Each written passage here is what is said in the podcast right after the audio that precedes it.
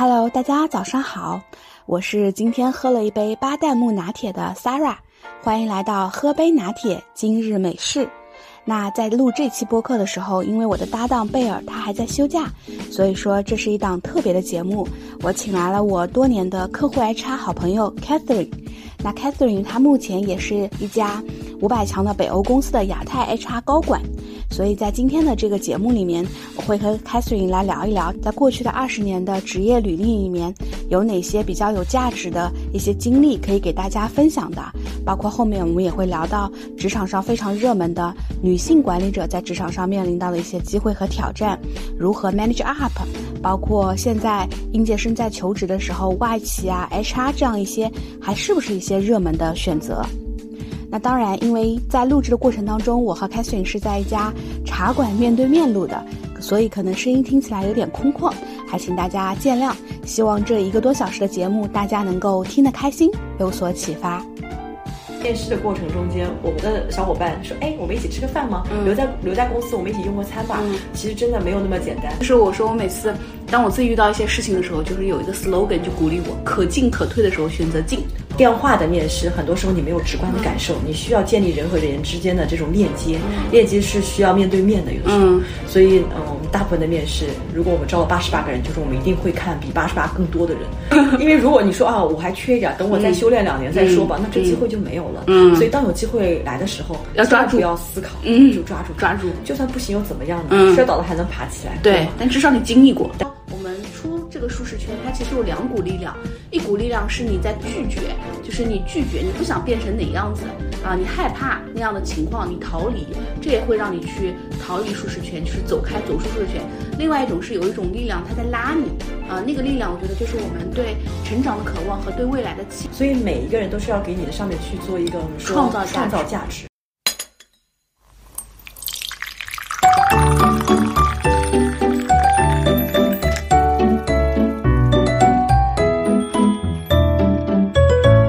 大家早上好，欢迎来到喝杯拿铁今日美事。那今天的节目呢，又是一期特别的节目。呃，我请来了一个我认识了很多年的，从客户开始认识，然后成为了很好的朋友的一位嘉宾。然后他叫 Catherine，呃，他现在就坐在我的对面，我们是面对面来录了这期节目。所以，首先我们先请 Catherine 给大家做个简单的介绍呗。Hello，大家好，我是 Catherine。嗯，我跟 Sarah 其实是很有缘分的。嗯，我们从原先。很陌生的一个电话拜访，然后变成现在的好朋友。嗯，每次跟 Sarah 见面的时候，我都觉得有很多话，然后一天都说不完的。哎，所以这可能是一种很特殊的感情。那从原先的客户关系变成了朋友关系。嗯，那我也很高兴今天能够来到 Sarah 的这样的一个呃播客节目。节目对，嗯，那我自己呢，其实，在呃职业生涯中间一直从事，其实我觉得我可能我的职业生涯还是比较简单的。嗯，那一。共呢三家公司，嗯，只有三家，嗯，然后这三家呢还都是外企，嗯，我也不知道为什么就一直就慢慢的就一直在外企工作了，好像已经逃逃离不了这样的一个圈子了，嗯，那在曾经的两份工作经验都是在日日企工作，嗯，都是一个呃类似于消费品，嗯，耐用消费品行业，那三 C。对，算是三 C，因为呃，像索尼啊，它这些呃品牌来说，因为当时我是冲着这个品牌去的，嗯，然后从索尼，然后又去了，也是同样的一个日本呃品牌奥林巴斯，那同样是做 HR 的工作，后来来到了现在的这家公司，完全换了一个行业，是做我们的这个工程机械的，嗯，那想，哎呀，是女生做工程机械好像很要下矿吗？很多人说要下矿吗？嗯，好像我还没有下过矿，嗯，但是是一个一个转变吧，嗯，那我在现在这家公司呢，也是从事人力资源工作的，对，到今谦虚了，不仅仅不是一份仅仅的人力资源工作，嗯，开始开始这家公司其实是，呃，工程机械，我觉得只是它的其中一个标签啊，它更重要的是一家，嗯，福利待遇啊，然后非常的人文关怀啊，这样一家北欧的公司。嗯，对，所以一一待的话，今年是第十四年了。十四年，对，嗯，很长很长。我从来没想过可以在一家公司待十四年。嗯，每次当我去做嗯新员工培训的时候，嗯，然后我就会跟我的小伙伴说说，哎，欢迎你们来公司。然后你们能想象一下，一个人可以在公司待十四年是什样的感受吗？读完两个本硕博。对，那其实这样的一个感受是，嗯，每次当我做这个新员工培训的时候，我觉得就特别有感觉。为什么？因为一个人可以在公司待十四年，一定是有吸引他的地方的。对，所以用这样的一种嗯亲身的经验去告诉大家说，哎，这家公司其实是一个很好的公司，你可以待。嗯，所以我想这是为什么可以在长久在公司待的一个信念吧。嗯嗯，那这十四年当中，你是一直做 HR 的吗？呃，十四年一直是我认识你的时候，反正你是 HR，其实都是 HR。那但是在这十四年中间，因为没有一个人会一直做一样的工作，所以这十十四年其实有很多的变化。嗯，在变化中间，虽然你是一个，嗯，我们说功能职能，嗯，但是在这个过程中间，你会尝试不同的新的东西，嗯，然后这样的工作也伴随着我。职业生涯的一个发展，并且我可以清晰的知道，哎，我自己喜欢什么，我擅长什么，并且我为之愿意在未来走到哪条路上。嗯，哎，那像在你之前刚进这个公司的时候，你从 HR 哪个模块开始做的？我先没开始就是 HR generalist 这种。嗯，我是先从在这家公司，我是先从这个 HRBP 开始做起的。HRBP，嗯，但是我当进入职场的时候，因为嗯，从第一份工作开始，当时是一个职场小白嘛，在小白的时候，我觉得职场中间其实有的时候是需要运气的。嗯，然后你的运气是来源于我们经常说的一句话：爱笑的女孩运气都不会太差，是吧？你说说，应该会笑。也许是因为在我第一份工作的时候，我是完全没有经验的。嗯，当时我从国外回来之后，然后我第一份的工作我就随便投，投了之后发现，哎。只要是一个机会，我就去看嘛。我投了很多简历，当时只是网络我要 job 呀，然后智联招聘啊这样的传统的网站。那我就海投嘛。投完之后，突然有家公司给我打电话了，说：“哎，能参加 interview 吗？”我说：“啊，可以啊。”然后我就去了。去了发现他第一份的工作给我的职位是主管。嗯，我说：“啊，我还没有做过员工，我做主管，而且是很还挺大的一个团队。”对，当时我还觉得挺惊讶的。我觉得我这样一个职场小白好像有点有点夸张哈。然后当时在这个 interview 的过程中间，嗯，是请了这个咨询顾问和本这个国呃这个公司的 HR 一起来做的。等到三轮还是四轮的 interview 之后，因为这个顾问公司非常有心，他们把 interview 所有过程进行了录录音和录像，所以最后给到我们每个人一个非常好的一个留念吧。对于那样的一个场景，那我们是通过海淘，然后海选，然后去嗯小组小组的面试，然后最后成功的。到最后，顾问跟我说。他说：“你知道为什么我们从众多的人中间能选择你？嗯，他说是因为你的真诚感感感动了我们，而且我们这样的一个公司，我们希望能够带来带给客户一些温暖和幸福感和幸福感。嗯，所以我就很。”我自己当时也很懵啊，然后接触到这样一个环境，所以我的起步是从这样的一个角色开始做起的。然后，嗯，等做完这个角色，其实我在索尼待了三年的时间，在这三年，我觉得其实对职场来说是很重要的三年，因为当时给的给到的这个培训是非常非常的全面的完善。我们用了大概三三个月的这个脱产的培训。嗯。从啊客户理念，嗯，那以及到哪怕最细节的，比如说品牌的知识，嗯，产品知识，那以及到怎么样去化妆，怎么样去做主持，嗯，怎么样拿话筒，每个细节其实都专业培训过。所以当时我觉得，哎，这培训干嘛呀？我觉得，哎，好像好像很多，有这个工作到底是干嘛的？那但是当你发现，其实就像一块块砖头一样，嗯，然后。三个月之后，嗯，你会发现，你其实，在对这个组织的融入感也好，会对于这个品牌来说，你有很大的认同感。嗯嗯，不知道现在年轻人会不会说，这就是品牌植入和洗脑？会啊，因为我现在到现在为止，嗯，那我自己去买东西的时候，比如说我买电视机的时候，我第一选，我刚刚就想问，家里面是不是都是索尼？对啊，我第一选择还是索尼，因为耳机。对啊，因为现在虽然有些索尼的呃品牌，比如说以前的呃最早，比如说有电脑什么，可能这些已经，电脑最早应该是 Walkman。对 Walkman，然后慢慢的，嗯，到现在我家里面去装修房子什么的，我还会买索尼的电视，我还会买它的耳机，嗯，然后呃游戏机我也会推荐给朋友，所以其实这可能就是一种品牌的植入吧，在早期的植入。对，是的，而且我觉得，我不知道日企会压抑吗？因为我早期拜访过一个客户日企，我觉得一进去就可以，嗯，因为很多人一听就会觉得啊，就感觉好像对你的一言一行啊，就是感觉。用尺子在量，会的，这就是传统的日本日本的文化。嗯，但是因为索尼是一个非常开放的公司，所以它的文化应该说是非常开放和包容的。嗯，那有很多的国际国际化的同事一起交流。那因为当时我在上海，所以在这样的环境中间，你并没有特别深的去感受到本国的文化。嗯，那但是当我到了第二家公司，那那可能会还是蛮重的日本文化的，因为日本文化很重要的一点就是等级制。对，那包括它的服从，还有它的细节管理。嗯，那在比如说在开会的时候，那他要求你的每个细节都是要完善的。嗯，那比如说每年他有尽职尽职汇报，嗯，你不是说你的老板提出说啊，我要今年要给你一个提升尽职，那这个是完全不可以的。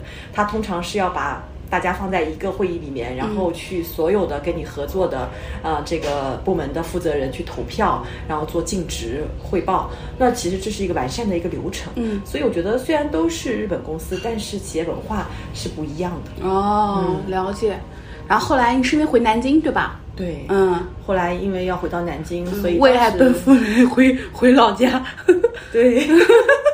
嗯，是因为嗯还是蛮执着的，嗯，对于有一些对自己的热爱啊，那你很执着的选择了这样，还是继续这样的一个工作，嗯，所以当时我选择的时候就是 HR 的这个方向在看，但是南京的市场相对来说和上海比的话，还是要保守和封闭一些，其实特别是针对外资公司，对，特别是南京还是政企。对对，教育各方面比较可能有很多外资公司会在南京设立办事处啊，或者呃嗯可能比较小的机构。嗯，但如果说谈到一些呃功能性比较全的，嗯，那相对来说选择面比较少。嗯，那我所以我说职场有的时候需要一点点运气，所以我也是海淘，然后海淘，然后找到了一家说哎先试一试吧，因为你要回来嘛，嗯，先试一试，但是一试就是这么长时间 过去了。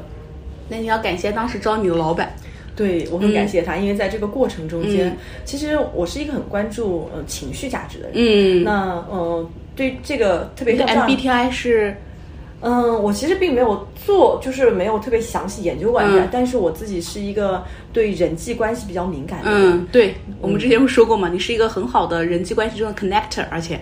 对，很能关注到每个人的需求。对，所以之所以其实我对呃现在这家公司刚开始面试的时候，并没有特别多的感受，因为并不是我日常生活中间的这个品牌啊，或者是你能够能够想象中马上就能摸得到、用用摸得着、用得到的。所以当时我在面试的过程中间，第一次，因为我自己也做 HR 这么多年，我到公司之后，我的这个招聘我的这个经理，他花了四十五分钟的时间跟我介绍了公司。我想哇，一个 HR 能够花四十分钟跟第一次还没有面试的一个候选人讲那么长时间的品牌，讲这么长时间的历史和架构，我觉得他们还是还是很用心的。嗯，所以就吸引我，因为其实公司很远很远，当时还交通还没那么方便，我几乎花了一个半小时时间才到。走到一半的时候，我说：“哎呀，我我想放弃了，因为太远了。”开车对吧？对，我当时不开车。然后我记得那天是我老公送我的，然后到了出了城，我说。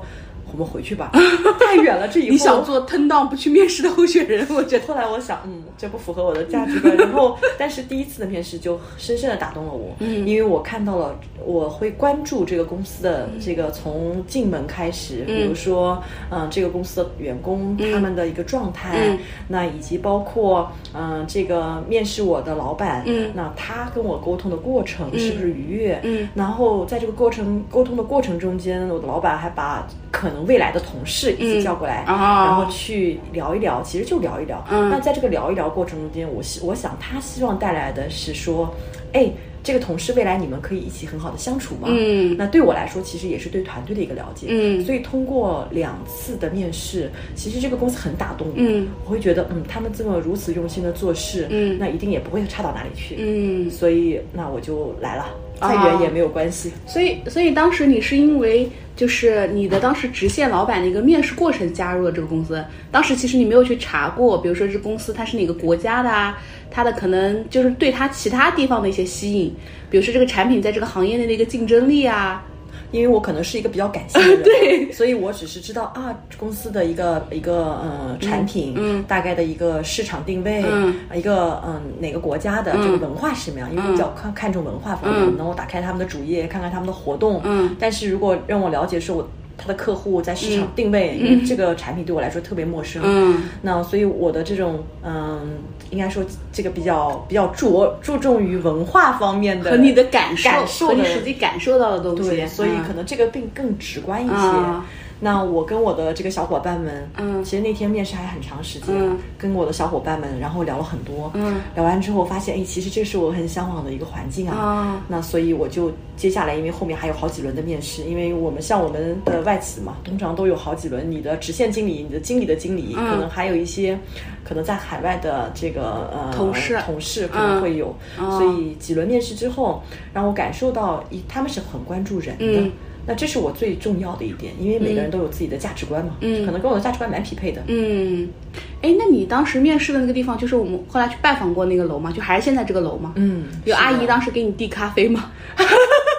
因为我们每次去去去拜访的时候，阿姨都会给你递咖啡。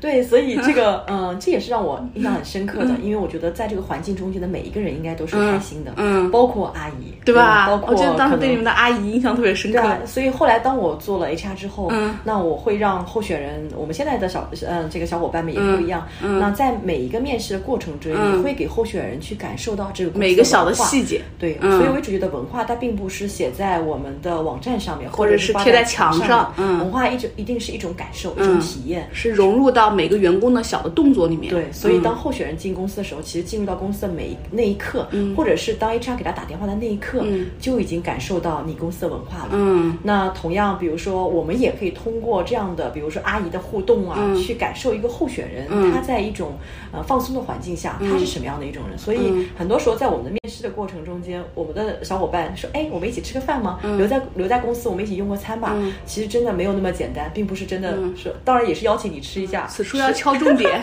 对，这里 要敲一下小黑板，对吗？其实，在这个过程中间，我们更加希望能够看到真实的候选人。嗯，我后来好像去，就是我那家猎头公司的时候，就是我的前老板也邀请我去吃饭，嗯，然后他在就是我快入职的可能前两周，在 follow 一下我的状态，然后再吃饭。我记得那个时候，我什么时候？我当时真的很单纯的觉得，哎，吃个饭吧。啊，聊聊对吧？我当时也会觉得，是不是想确认一下我两周之后能不能正常入职？但是其实他在当时的一个吃饭的过程当中，他当时还给我抛了另外一个问题，我当时就有所警觉了。嗯，他说：“哎，你爸做生意的，你有没有想过，就是你回去做他的生意？”嗯。啊，当时想，哎，是不是面试环节忘了跟我确认这个事儿？赶紧再来问我一下。是啊，然后我说不会，我对他那个东西不感兴趣。是啊，因为因为对于一个候选人来说，因为从 HR 角度来看，我们很多时候看到的是冰山之上的，嗯，但是真正真正我们所要探索的是能够探索冰山之下的东西，因为这些可能会未来为公司带来很长远的一种，我们说我们要么是价值，要么是潜在风险。对，嗯，所以这点可能从我自身来说，为什么回到刚才说为什么要能够待十几年？可能真的是因为在潜意识里面，他这样的一种价值观，深深的吸引到我，让我愿意为此而工作。你会觉得这样的环境会帮帮助你成长。因为我在昨天我就做了一个关于价值观的一个评估。嗯，价值观对我来说很重要的一点，第一是 trust 信任，嗯，第二是 respect 尊重，嗯，第三是 growth 成长。所以这三个可能是我比较重要的价值观，感觉也是我很重要的价值观，真的。嗯嗯。然后如果还要再加一个，就是呃助人，嗯，就是你愿我愿意帮愿意帮助别人，嗯。所以这四个构成了我的价值观。那价值观其实体现在方方面面，嗯。那所以我觉得现在这样的一个平台，它能够实现我最重要的去践行你的这个价值观，对吧？我觉得这个其实就很重要，就是公司它是一个呃本身它是一个实事求是的人，它是一个表里如一的人。他是这么做的，让他的员工也是这么感受的。对啊，最重要就是说你要去看到他的员工，嗯，比如说你在进公司的那一刻，嗯，你感受到他身边的这个员工是什么样一种状态。我觉得这种状态是很真实的，嗯，比起挂在墙上的这种价值观，要更加能够直观的感受到。嗯，对我我想起来，你刚进去公司的时候，你刚刚前面讲说你在索尼，然后接受到了那个培训，好像你进公司第一年就做了主持人，对吧？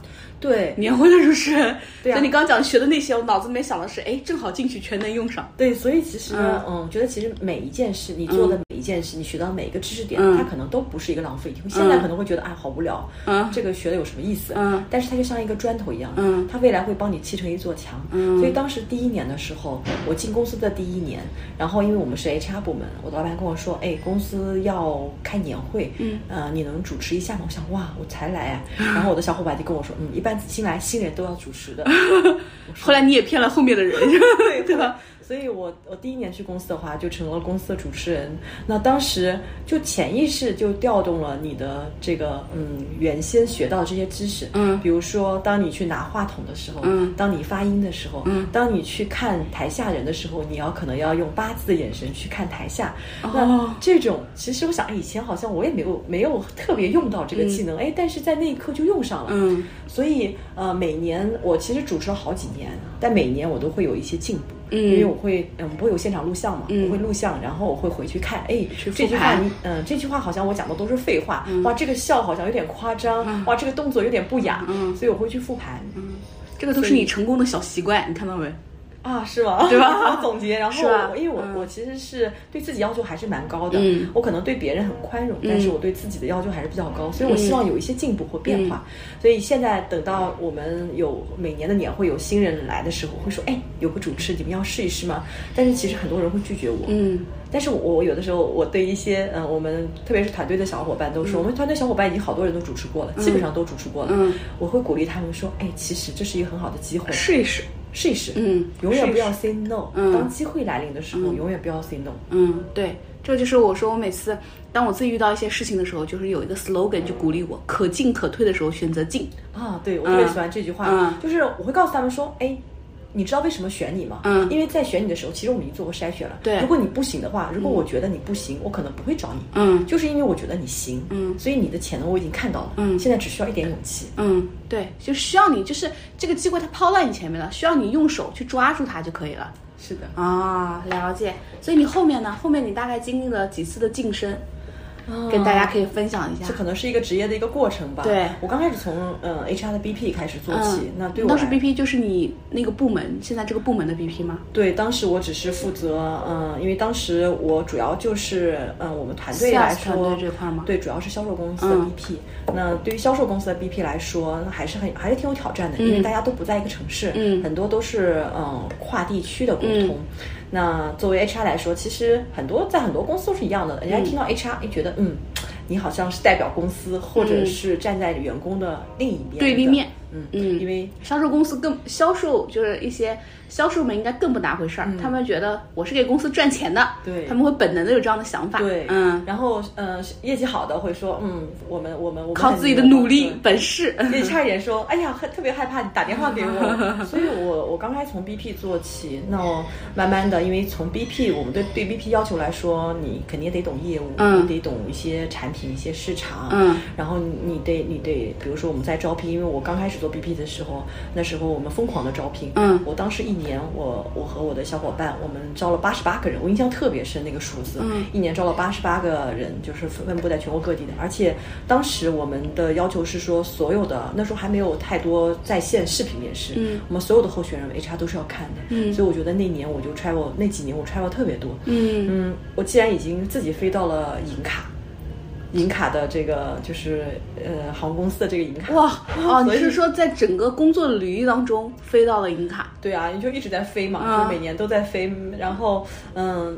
到了一个地方，有我记得印象特别深，就是飞到青岛，然后早上飞机，然后下午就回来了，就为一个面试，因为嗯。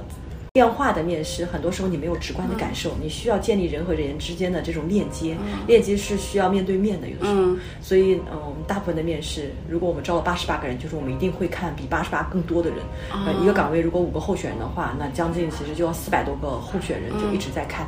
所以，其实前面几年业务高速发展的过程中间，其实一直以招聘为主。嗯但在招聘的过程中间，你会了解竞争对手，了解市场。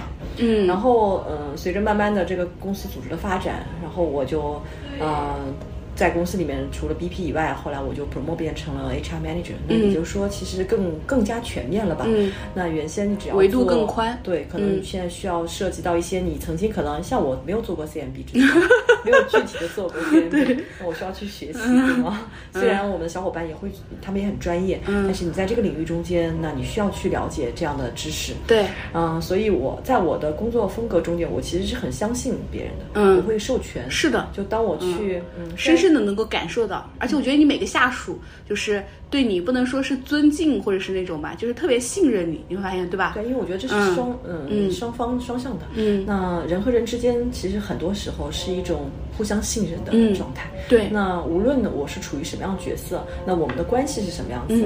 无论是嗯这个老板和员工的关系，那上下级关系也好，平级关系啊，或者我和我老板关系，我觉得这一切都基于信任的基础上和尊重的基础上。嗯，所以这就是和我的价值观相匹配的。我也会将这个价值观带到我的工厂日常的工作中间。嗯，那所以我的小伙伴们，其实我觉得他们工作应该还是算比较开心的吧。嗯，因为嗯，在每个我想每个人都有自己的优势。嗯，那我有我自己擅长的地方，可能也有我在这个岗位中间不足的地方，或者是知识体系没有建立特别全的地方。嗯，所以对我来说，我自己的要求就是我要拼命的去了解。嗯嗯，但是我要把这个嗯可能专业更专业的事情，能够让专业交给他去做。嗯，我全我全我相信他们，并且在这过程中给予他们更大的支持。嗯嗯，所以这个经历了 BP 之后，然后我就做到了 HR manager，嗯，人力资源部经理这样职位。啊，负责当时那个位置空缺是是因为我的老板嗯被 promote 了嗯，我的老板也很很应该说嗯是我们在这个历史上第一个想转业务部门的对转业务部门，所以他给了我很大的支持嗯对，因为嗯你想能够从 HR 转业务，他一定带有业务的思维嗯，所以为什么也有很大的勇气，你会发现职场都是自己选择并走出来的对嗯，所以这样的勇气一方面当然他给我带来了机会对吧？但是非常欣赏他。他给你挪了个坑，我们经常说 挪了个坑，所以他就是我的贵人嘛。嗯，但你也抓住了，其实，对，因为如果你没有 ready 的话，其实可能即使这个位置出来了，也不一定是你的。对，因为其实我觉得每每一个人，当你到下一步的时候，你不可能百分之百 ready。嗯，那至少我的心理上，我觉得我可以承担这这份压力和责任。那其实你如果说完全的 ready，我觉得。没有，对，这个就是我们之前说过有一个叫彼得原理，就是人都会被 promote 到一个他可能当时没有办法胜任的位置。对，嗯。嗯，因为因为如果你说啊，我还缺一点，等我再修炼两年再说吧，那这机会就没有了。嗯，所以当有机会来的时候，要抓住，不要思考，嗯，就抓住，抓住。就算不行又怎么样呢？摔倒了还能爬起来。对，但至少你经历过，但是至少你经历过。嗯，所以在这样的一个环境中间，因为我负责整个大中华区的销售的这个呃人力资源的工作，然后慢慢的团队团队的小伙伴有一些离开到别的城市，有一些我们又招一些新的小伙伴，然后我们又组建我们自己的共享服务中心。嗯，其实，在过程。中间，我我最开心的事，其实是伴随这些小伙伴的成长。对我看他们每一个人从刚开始，他们说职场小白，然后到现在可以独当一面，啊，我其实这是我觉得这这十几年在公司里面最大的收获。嗯，这个我们俩真的是太有共鸣了，真的。嗯，所以并不在于说我的职位会变成什么样，但是我觉得这是我最有幸福的地方。嗯，成就他人的同时，其实也看到了自己的成长。对，嗯。所以，嗯，当我因为我其实在今年的呃，我认识你的时候，你应该就是 HR manager 了，对对吧？嗯。然后，嗯，也有因为有机会，所以在去其实去年年底、今年年初的时候，开始我接受一个项目，嗯，然后这个项目是一个亚太区的项目。那刚开始其实只是当当时对，只是一个项目。你说你身边当时给我的感觉，你说什么都是 bubble 还是什么？对对，就是 当时都是，嗯，其实都是很多不确定性，因为一直以来在本地的环境中间工作，嗯，你会觉得嗯，一切都是那么的如鱼得水。对，其实就是已经感觉。呃，我们说有点像温水里面煮青蛙，其实很顺了，就是一种舒适圈。嗯，舒适圈，对对对。其实会有挑战，因为业务不断的发展，市场竞争越来越激烈。嗯，包括我们的产品的竞争啊，市场竞等等，其实这个都是挑战。嗯，因为你的市场环境发生了变化，组织结构呀，人员要匹配人员的发展。嗯，其实我觉得这都是一些挑战。嗯，那嗯，但是。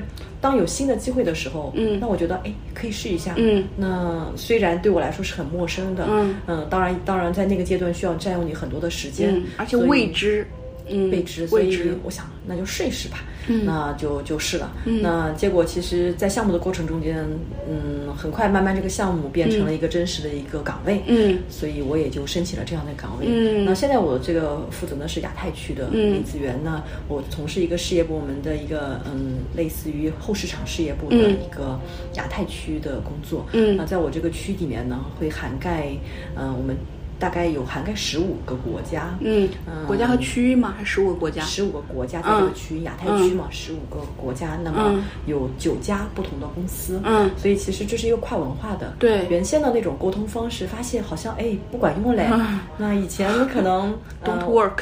对，以前我们的沟通方式其实比较简单，因为中国速度，这个的确让我感觉到，嗯，这个完全非常自豪的是，我觉得中国中国的同事是最努力的同事，最勤奋的，最勤奋的。对，国外就是最 hard working 的一批人。对，因为嗯，就没有对比就没有伤害。当我们去对比的时候，我觉得中国为什么前这些年发展的还是比较快的，或者说我们的机会比较多，也是在于我们我们的同胞们非常的努力。中国人民是勤奋又朴实的一群人，对我们的效率、我们的速度，那包括从从我们的眼中的研发、执行力，嗯，那其实都是非常快的。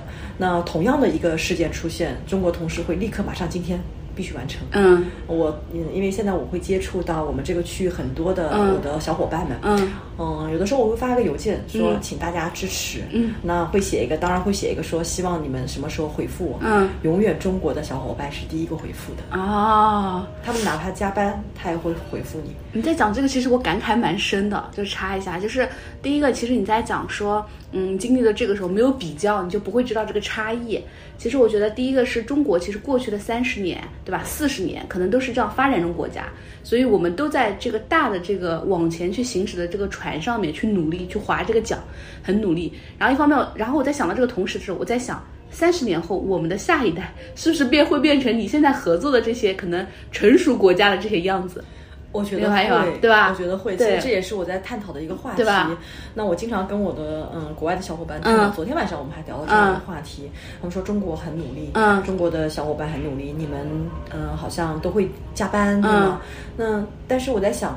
哎，那么我们都小我就像我女儿这样一个年龄，对，他们很自在，对，活在自己的世界，完全没有压力，他们没有压力，因为他们嗯出生之后，他们就知道，哎，我的生活无一无，就应该说呃衣食无忧，对，我的父母已经给我提供了很好的物质条件，条件，甚至于有一些比较充沛的精神。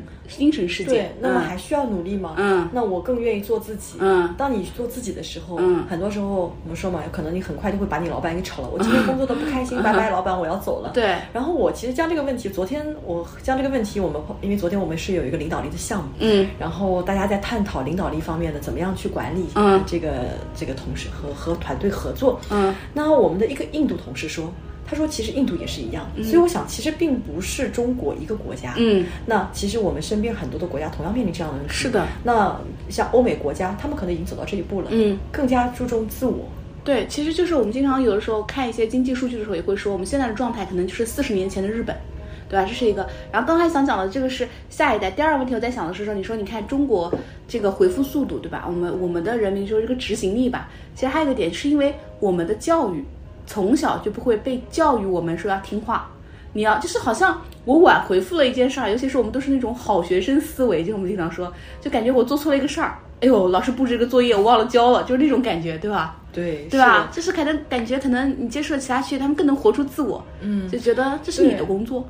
对，所以这就是可能差异亚洲文化的一个，因为在亚洲，比如说像日韩也是，日韩、印印尼、印尼、泰国，嗯，包括印度都是。其实我们会有等级制，嗯，就是你在内心里面就会说，这是我的老板，这是我的老师，对，我很尊重他，嗯，然后他布置的作业我一定要做完，嗯，那我需要去尊重他。当他发表一些呃给我们一些任务的时候，我可能会百分之百执行。有的时候哪怕我觉得嗯好像好像这个也不是很舒服，我也不会说，这可能是蛮传统。统的一种文化吧，但是当我其实到了一个嗯，特别像全球的这样的一个环境中间，我印象特别深。我第一次参加全球会议的时候，然后嗯，我们的一个总裁说了一句话，嗯，然后立刻就有嗯其他的这个下面的同事就说，我觉得你说的不对，我有不同的想法。然后我当时其实还蛮震撼我。其实我一直有聊，一直有知道这样的文化和风格，但是。嗯，这是一个非常非常充分自由的这种环境，很真实的就发生在你的眼前了。所以其实有有时候在想，中国速度或者是我们的这种速度，其实很多时候为什么速度快，是因为我们我们有很多不需要讨论。嗯。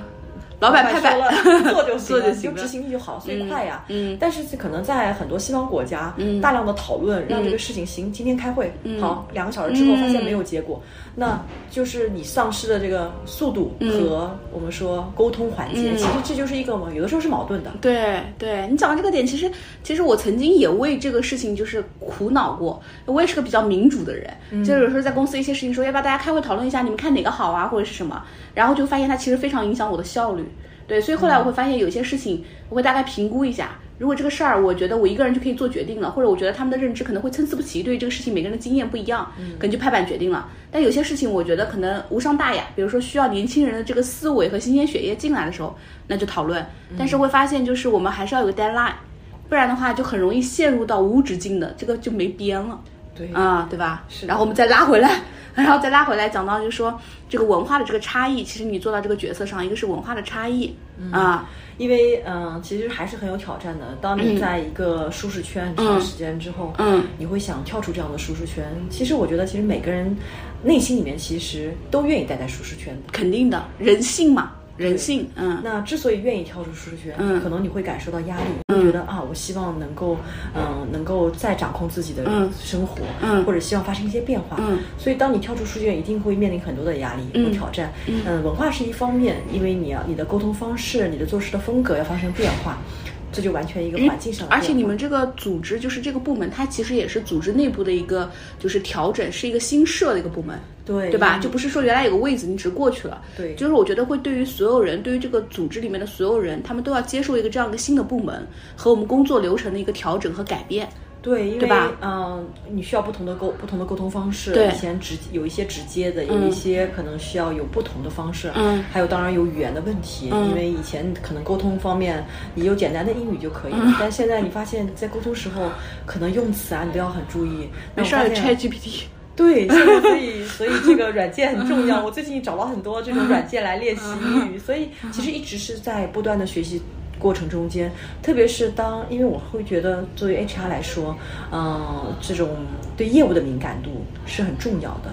那我们不能够独善其身，说我只做 HR，我非常同意。嗯，你需要去了解业务，但是因为在我原先的经历中间，我可能知道中国业务是怎么做的。嗯，但是你你当你走到放眼全球，对区域化的时候，你发现每个国家业务的模式是不一样的，每个国家身处的可能在中国，我们的竞争对手特别多，嗯，各种各样的竞争对手，嗯，可能有些国家。它没有什么竞争对手，嗯，它面临的是不同的挑战，嗯，有些国家可能只有一个客户，嗯，所以它业务模式是不一样的。那么业务模式不一样，对人才的需求也不一样，不一样，所以并不能用一个尺子，嗯，去，嗯，去我们说去匹配所有国家的。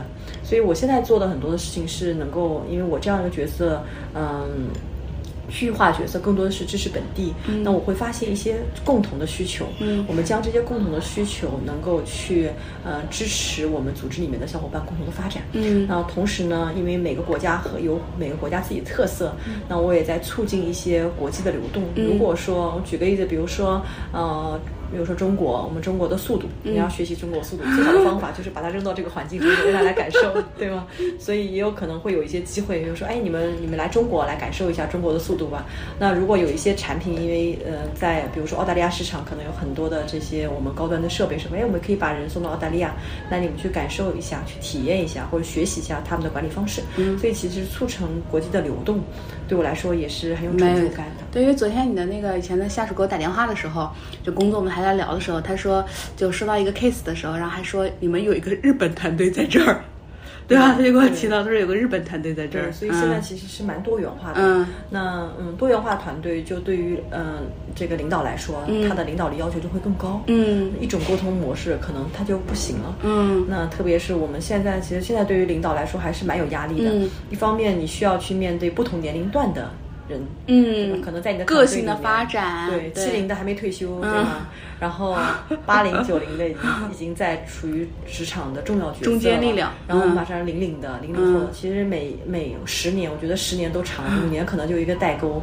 然后他们有不同的语言，他们有不同的工作方式，所以我们的这个组织里面的这个领导们，对吧？他们要去理解不同年龄段人的模式。对，那同时还有跨文化的。对，嗯。对，所以挑战蛮大。但是我觉得你就是做了这个职位之后，会不会身边很多人都很羡慕你？就看我跟我们小伙伴分享的时候，他们都会很羡慕。哇，你都可以就是感觉全程在家办公，然后就是感觉也不用出门，也不用去面对可能公司里面有的时候觉得很非常不舒服的一些人跟事啊或者什么的。然后感觉时间也很自由。对，会不会很羡慕你？然后又是一个感觉 title 啊，或者包括职位上啊，又会有可以晋升一级啊这样子，就感觉蛮有意思的。可能还可以就是。呃，怎么说呢？各个地方去旅游吧。你以前不是去日本，你就啊，可能大家看到的是对吧？一面，呃，但是都会让都会觉得很羡慕啊。嗯，但其实每个职位我觉得都有他自己独特的一些工作方式。嗯，那对我现在来说，我每天就像刚刚前面讲到的，我每天的工作。你只要打开打开你的这个 Outlook，嗯然后你就知道你今天要干嘛了，因为你的所有时间是被 book book 掉的。嗯，那我每天就需要看一下啊，今天做什么，明天做什么。嗯，而且我基本上嗯，可能百分之九十九的时间是面对着电脑。嗯，因为很多的呃电话会议或者是 Teams meeting，就是你是用这种方式去沟通的，所以有的时候会觉得啊，好像缺少了，因为人和人之间的链接。嗯，当然嗯。如果视频会议肯定比电话要好，嗯，那其实我最擅长的或者我最愿意的面对面对面的沟通，嗯、因为你会有一些感受，会有一些眼神的交流，会有一些其实会有温度嘛。对，会的，会的。那尤其是对你一个你前面讲的，你比较要需要感受到这种情绪价值的。对，所以现在面对电脑，可能只是把这个事儿说完就结束。有些会十分钟，有些会可能更长时间，或者你需要有些会你需要嗯播进去，嗯，去去听别人的。所以那可能各有各的优势。嗯，那我觉得没有。好与不好，只是我尝试另外一种，愿意一种新的方式，去来拓展我的呃知识面或者是一种体验吧。嗯，那呃与前面一年来比，我其实我觉得我这半年有很多的收获，因为你你感受了不同的文化、不同的同事，各个国家。嗯嗯，他们也会分享一些的，呃，比如说一些好玩的事情。嗯，其实我一直也有有对有学英文哈，他们说 有一天。嗯，突然有一个同事跟我说，他说：“哎，你知道吗？呃，现在在美国，他说，嗯，针对女性，女性叫呃 Karen 的，嗯，他说其实有一个背后的意思叫作。啊，我说这是什么？他说，嗯，这是针对美国文化。然后他说他们现在在讨论，嗯，到底男性的名字怎么一个名字能够代表这个词？嗯，他们说，嗯，Kevin 可能是一个高频率的词。嗯。然后我说啊，还有这样的事情吗？我怎么都不知道。然后他们说，对于嗯，比如说我们经常看邮件里面会写呃 John Deere，嗯，这个词，哎，我说好像经常看到，嗯，其实就是我们的张三李四的意思。哦，所以发现就是打个比方的打个比方，对，John Deere，对吧？D O N。嗯啊，这也会，因为我倒经常看见大家你说为什么会放，我从来没有想过这是个意思。嗯，但是通过他们点点滴滴的分享，你会觉得啊，原来那个发生了那个国家发生了这样的事情啊，这个国家词义在这个里面是有这样的意思的。对，嗯，所以你会觉得嗯，其实每天无论事情的大小，它都会带来一些新的体验。嗯，那这种体验你会觉得嗯，其实很有意思啊，不同的角度。嗯，所以我觉得我的视野和嗯思维方式可能也在慢慢的发生一些变化。嗯嗯。所以其实是时间，其实并没有自由，对吧？嗯，反而会被支配。就我们刚刚说的，其实有点像我一打开我的 calendar，可能就是我我已经被 book 掉了，就是我就像一个可能时钟，我就要顺着这个 calendar 往前去走，嗯，对吧？但是我会觉得，就是嗯，这个东西它每天给你带来的很新鲜的体验，它其实跨越了物理和地理的这种空间，对对吧？所以自由其实可能很多时候并不体现在时间上，嗯，可能对我来说，自由更体现在一些。工作的点点滴滴，嗯，更有多的自由度，嗯，然后你可以去更开阔的视野，嗯，那这也是一种自由，嗯，我比较羡慕的，你知道是什么吗？我会觉得，就是我我还是会相信，呃，就是未来就大家每个人在家办公，它是一个大的趋势，我就觉得你提前体验了，就像你看之前就是那个 Apple 的那个 Vision Pro，对吧？就是他就是哎，可能我以前就是上课的时候，就是老师就说，可能你每天早上起来的时候，就是哇，一块屏幕划过来，你可能就能开始开始在那儿开会了。嗯、可能每个人带一个头戴设备啊之类的，就可以开始开会了。我觉得你只是提前就是体验了，所以你也不用担心说别人可能还在进行。我觉得以后每个人可能都这样，就可能我们俩现在坐在这茶馆里面，可能哪天我们在家里面就能说，我们今天预约，比如说我们在富士山下开会，可能出现的就是那块的场景，我们就可以沉浸式的去开了。对，以前我会觉得、啊，培训嘛，对吧？特别像一些、呃研讨会啊，那一定得面对面嘛，要不然怎么开呢？嗯，你又不是讲课，嗯，可能讲课你可以知识的传递，你可以通过在线。那我在想啊，像这种 workshop 一定不能够去做，对吧？因为它需要互动，对你发现而且是非常及时的这种互动。但是我现在发现，其实它也可以，嗯，因为你只要掌握很好的方式。我最近参加了好些呃 workshop，嗯，老师都是在别的国家，嗯，然后全球的人都在。在这个这个会议当中。嗯，那他们也会利用这样的方式，比如说要求你把摄摄像头全部打开。嗯，你不可能就是你就挂挂个线，你需要呃有这个交流。然后同时呢，会有我们会呃英文叫 break break out section，就是我们会把人分到。好多小组，嗯，把这个房间打开，然后每个人进去，可能有一些充分讨论，两个人一组，三个人一组，然后给你二十分钟的讨论，然后再回到大的会议室，大家去做 presentation 分享，然后会有一些嗯，比如说一些互动的软件，嗯，大家可以用贴，就是 poster，贴在一个一个，就是其实就是鼠标操作一下嘛，然后可以看见每个人的这种。评论，嗯，也可以用投票，嗯，然后等等，其实它是很多方式在进行。对，对，是的，我已经感受到了，就是你刚刚说几个人进到个房间，就跟我们在实际当中时候做 workshop，然后分配到，哎，你们去那个房间讨论，你们去那个房间，然后大家可能再来贴东西，再来一起讨论。对，有的时候我们说，哎，我们来做一个瑜伽吧，嗯，嗯，大家闭上眼，然后找到一个你找一个你舒服的状态，然后闭上眼，然后放些音乐，有，其实我发现，哎，一切皆有可能。以前我觉得这不可能。那对你家有个大 house 啊？你想你一个人在家办公，对吧？不然你说家里面如果有些年轻人，不仅是说，如果他假设家里面有娃。然后还没有上学的娃，然后猫猫狗狗 一群人，但是你知道这就是文化的一部分。我们在很多会议当中，突然有只猫跳过来了，然后同事捋捋猫，然后然后还有还有还有一些人叫撸猫，嗯，孩子抱一抱，然后一边抱着孩子一边开会，其实我们都完全接受。所以我们很多时候在会议中间，我们会说，我们欢迎小动物的参与。如果你有宠物的话，如果你有孩子的话，他们也可以在摄摄像头前露个头。其实这种文化我觉得就挺好的。哎，那你讲的就是我之前还有一个就是。在南京，就是那个整车厂的那个研发中心的那个候选人，嗯，他是一个男的嘛，然后他在有次开会的时候，然后中间可能他有事接电话，让他儿子帮他顶了一块儿。哎，他儿子因为来开康康的时候，啊，对啊，其实包容一切，接受一切，对，哎，这个很有意思。我我前两天开会，我们就一个妈妈，她还在休产假，嗯，她说她其实很想参加这样一个项目，所以她一边抱着她的宝宝，一边来参与，嗯，我觉得你这种感受就很好，蛮好玩的。所以刚刚 k a s i y 其实她分享这个时候，我感觉我也跟着她的这个叙述，帮她的这个履历就又捋了一遍。因为其实我认识他的时候，他已经是 HR manager 了，而且当时可能就是，呃，你可能不知道，就是我带着我的小伙伴。嗯，因为我之前就见过你嘛，去拜访你的时候，我之前你知道他们对你印象最深刻的是什么吗？就是笑容特别治愈。啊，我之前跟他们讲的时候，他们相信啊，听完之后就笑容特别治愈，而且我们都会觉得，就是如果推给你的哎那个候选人，就你的面试绝对是加分项。啊，就是如果这样的话可以打个配合。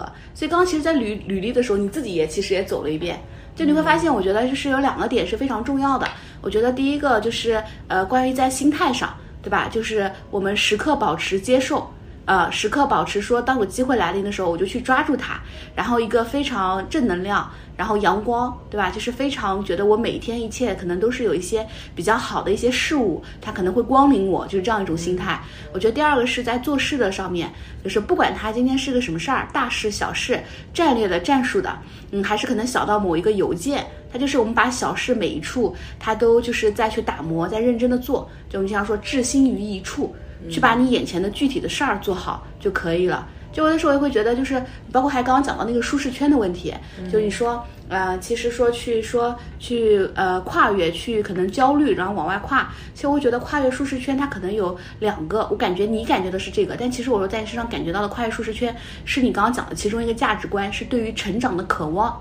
就我们经常说，我们出这个舒适圈，它其实有两股力量，一股力量是你在拒绝，就是你拒绝，你不想变成哪样子啊，你害怕那样的情况，你逃离，这也会让你去逃离舒适圈，就是走开，走出舒适圈。另外一种是有一种力量，它在拉你啊，那个力量，我觉得就是我们对成长的渴望和对未来的期盼。嗯，我觉得这个可能是就我刚刚感受到了你这个可能呃十几年在这公司的一个感受。我觉得你总结的 特别好，真的，特别好，真的，嗯，我就是刚刚感觉跟着你的故事走了一遍，因为我感觉，嗯，其实变化特别大，市场变化特别大，嗯，我们的小伙伴他们处于不同的年龄段，他们有自己的认知，嗯，所以，嗯，其实每一个变化带来的就是一种成长，嗯，那你主动去接受这样的一个成长，一种变化，对，嗯，因为我在。听你讲这个故事，包括我在脑子里面想这些的时候，其实在我脑子里面想的还有很多是跟你在就是平行线上的一些人，就这些人他可能我就是你的一些下属啊，我也认识七八年了，对吧？或者我会觉得每个人的成长他都不一样，他的速度也都不一样。其实也是，就是每个人我们到现在的呃状态也好，其实都是我们过去的选择，它点点滴滴造成的，对吧？对，嗯，是的，所以我觉得还有一点就是不用纠结，对，不用纠结。你回头看说，不用内耗，对，当时要怎么样就好了。其实没有没有没有那个情境，对，因为在那个时候你做的任何决定都是当下最好的决定。对，是的，就是我们说。人是没有办法赚到能力边界之外的钱的，所以也别羡慕说别人当年为什么炒房赚了钱，为什么我没有？为什么我爸妈那没有那个时候多买几套房，对吧？因为当时你会觉得，当时你一定有自己的想法，对啊，好像也很贵，当时我的经济实力也不够，所以当下那个当时会觉得我干嘛要去买房，对吧？没有这个认知一定是最最正确的，在那个当下或者在你的认知范围或者是当下，嗯，那所以没有必要去跳回去原来去看，那我们更愿意说，我们去看看未来有什么可能性吧？对我们。都是一个面向未来和不惧怕可能性的人。嗯，所以刚刚在讲的这个，然后我还想聊一个话题。其实本来想讲的是关于，因为 Catherine 所在的公司，它是一个非常追求 diversity 文化的一个公司，所以他们其实对女性是非常友好的。所以我们之前也做过一个关于 female 的一个 project，对吧？就叫 blooming 绽放。对，是。嗯，然后中间也见到了非常多就是呃优秀的这个女性的职业经理人。当时我还问他们公司说，他们的女性职业经理人在公司待了好长时间，说为什么不走？因为公司很好，对吧？对。然后其实其实我觉得。你刚刚讲这个话题，我反而想聊另外话题，就是关于啊女性的这个领导力啊，就是我不知道你在这个点上面看到国外的一些情况跟中国类似吗？因为其实我第一次接触到，就是会去思考女性领导力这个。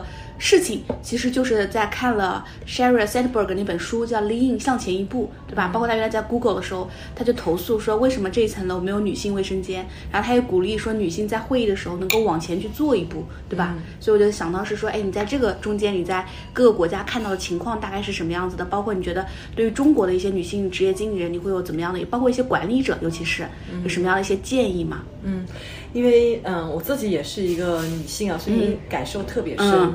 当时上这个项目的时候，一方面是因为公司的文化，我们在多元包容文化中间非常重要。其中女性经理人、女性员工的我们的 KPI 就是一个很重要的一个指标，所以我们整个的集团对这个方面都特别重视。那所以我们会需要通过一些的项目，嗯，来去嗯更加的嗯让女性更好的发展，嗯。所以从集团层面，包括本地都有很多的项目。所以当然这是一方面，第二方面我觉得也是因为我自己有很大的私心了。因为我很希望能够支持女性的发展，因为看到很多的女性员工，我们通常会说女性啊会承担更多的这个家庭的角色，对吗？嗯，就像我曾经听过你一期说，幼儿园的呃老师打电话永远都会给妈妈先打电话，都会家长会可能很多都是妈妈去参加的？所以其实这是一种女性的属性，嗯，可能就是说家庭家庭氛围中间，可能女性要占主导，家务事都得你做，嗯，那但是我会发现，嗯，真正说事业和家庭的平衡，其实真的很难做到，怎么可能平衡得了呢？就是。所以，我其实刚刚想问的是，你在飞到银卡的时候，你的女儿当时多大？那时候都是我妈妈在照顾，对吧？这是时间上的问题，因为在过去的很多年，我大部分的时间都花在了工作上面，所以其实，在对于家庭、对于孩子，其实很少，这一点是一点的遗憾吧。但是真的，我自己觉得哈，就是很难实现生活和工作的平衡。嗯，如果你追求工作，特别在中国这样的高速发展的环境中间，其实你一定会丧失很多这个陪伴。嗯，那但是这就是一种选择嘛。嗯，可能有的时候，呃，你会有纠结的地方。或者说我我我好像没有办法去做这样的选择，但我觉得，嗯，定叫动态的平衡，就是动态平衡是指可能这段时间我的我的事业需要我这么去做，比如说当我一年可能要飞很多一百多天的时候，没有办法顾家的时候，那我有没有方方法去解决这个问题？比如说我我有一些替代方案，是不是家人可以更多的分担一些？嗯，比如说我的妈妈、我的老公外包出去，对，或者是一些家务活，我可不可以请阿姨来帮忙去做？嗯，让你的。角色在这个环境中间能够抽离出来，嗯，对吧？有一些你不能，比如说。你的母亲的角色你不能够去忽略掉，嗯，但是有一些呃像可以外包的就把它外包出去，对，聚焦最核心的工作，对，所以你要实现真正你要成为一个全能的人，我觉得不太可能，很难，不太可能。那我们回到这个女性成长的话题，说，嗯，其实我当时就很很希望能够在公司做这样一个项目，所以我花了很多的精力去设计这样一个项目，从自身的自我意识、自我认知，你不如果你不了解自己，就是说你如果没有一个镜子能照照自己是谁，那你怎么能够更好的去朝你的方向去发展？所以自我认知方面，然后在这个环在这个项目过程中间，我觉得，嗯，第一是自我认知，第二就是在现有的环境中间，你是不是具备该有的能力？嗯，你刚光说虚的没用，对吧？你的有没有具备一些我们说职场必备的能力？比如说你的沟通技巧也好，嗯，可能在特别像外企的环境，你的这个演讲技巧也好，嗯，然后你对市场、对产品、你对公司的架构了不了解？这是一个很重要的一个对硬实力，硬实对。然后除了这个以外，因为这是你的生存环境，嗯，然后另外就是你要拓展你的视野，所以在这个项目中间，我们也请了很多的嘉宾，三位你也是我们的很大很一个很重要的嘉宾，我们的小伙伴给到很很多的嗯积极的一个反馈，说你的分享是嗯非常可以值得借鉴的，嗯。嗯，特别是在时间管理上，嗯。那通过不同嘉宾的分享，你会发现，哎，在他身上我看到了不一样的地方，在他身上我看到了可能性，嗯。所以打开了，对，嗯，所以我们也请了一些不同行业的，对，包括跨国的，嗯，不同的人来进行分享。其实这就是一个打开视角，就你的格局打开了，一切都不是问题了。对，所以当时花了很长时间去设计这样的一个项目。嗯，之后因为我后面也参与到一些我们这个亚太区的一些项目，嗯，我们最近有个项目叫 Daring Woman，嗯，就是要。其实翻译过来就是勇敢的女性，嗯、要勇敢。对，那这就是在很多的，其实这个你刚刚说的，在开会的时候，我们都会坐后面，这是非常正常的，对吧？非常正常的。嗯、那嗯，我给你举个例子，不敢。对，我们比如说我们在开会的时候，呃，其实老嗯老外他们很很就很自然，就会把摄像头就打开，嗯、就一直打开。嗯，像特别是我们这个区域的亚太区的人。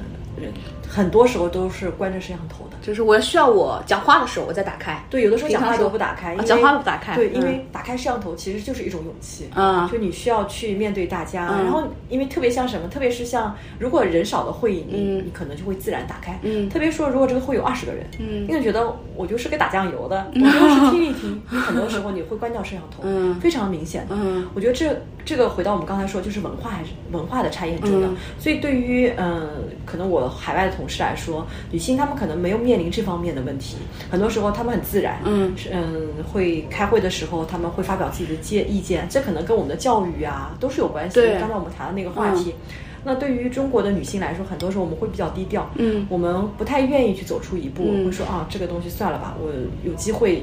机会发布了，我也说算了吧。那个现在安安稳稳的，对吗？我还可以准时回家，就这样吧。反正但是我说完之后，会不会他们觉得不同意啊？哎呦，这样暴露自己，哎，算了算了，也不是多重要的事。对我会不会说的不好呀？我这个一，我会不会觉得自己很傻说的这个问题？嗯，那这当然也是我的一个心理的恐惧。当我参加这样的会议的时候，我其实现在也在也在克服这样的一个恐惧，因为我很多时候比起其他国家的人，我可能发言比较少。